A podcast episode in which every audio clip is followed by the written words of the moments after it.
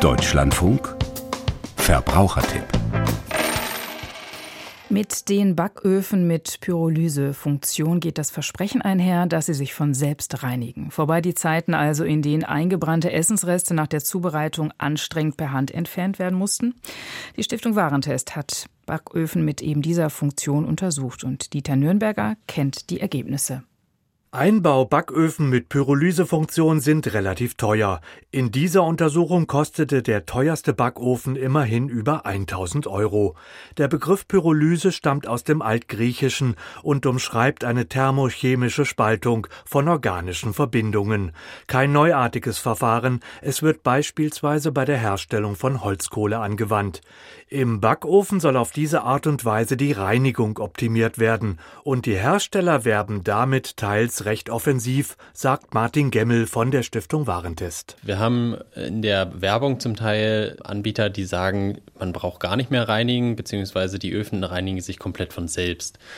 In den Anleitungen hingegen steht dann allerdings, dass man doch Vorarbeit leisten muss, sprich grobe Reste entfernen oder eben zum Beispiel noch auswischen, bevor die eigentliche Reinigung beginnen kann. In der Untersuchung zeigte sich, dass das Pyrolyseverfahren kein Selbstläufer ist. Sie funktioniert nur einigermaßen verlässlich, wenn vorgereinigt wird. Kein Modell erhielt beim Prüfpunkt Reinigung eine gute Bewertung. Vor allem wird viel zusätzliche Energie verbraten, zwischen 1,50 Euro und 3 Euro pro Pyrolyse-Reinigungsprogramm. Das sind sehr hohe Temperaturen, die im Inneren des Backofens erzeugt werden, etwa 500 Grad, die dann für mehrere Stunden dort anheizen und dadurch die Reste von Fett oder anderen Speiseresten im Grunde quasi verkohlt werden. Nach der Pyrolyse, so die Theorie, müssten dann die verkohlten Reste im Backofen nur noch ausgefegt werden. Im Test zeigte sich aber, dass längst nicht sämtliche Verschmutzungen entfernt wurden. Die hohen Temperaturen können zudem auch ein Sicherheitsrisiko darstellen. So wurden an der Außenfront der Backöfen in Einzelfällen mehr als 100 Grad Celsius gemessen. Verbrennungsgefahr. Gab es keine entsprechenden Warnhinweise, wurde das Gerät abgewertet.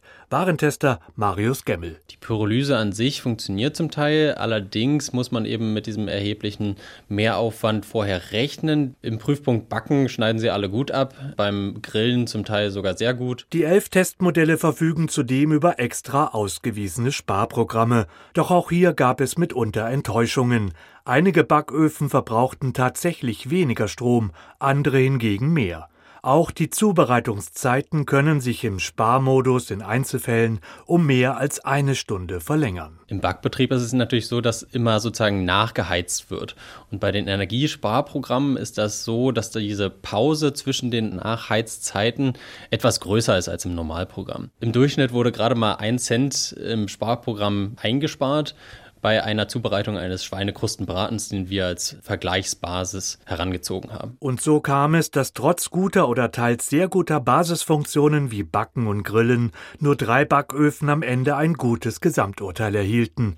Modelle von Bosch, Constructa und Siemens für jeweils rund 700 Euro.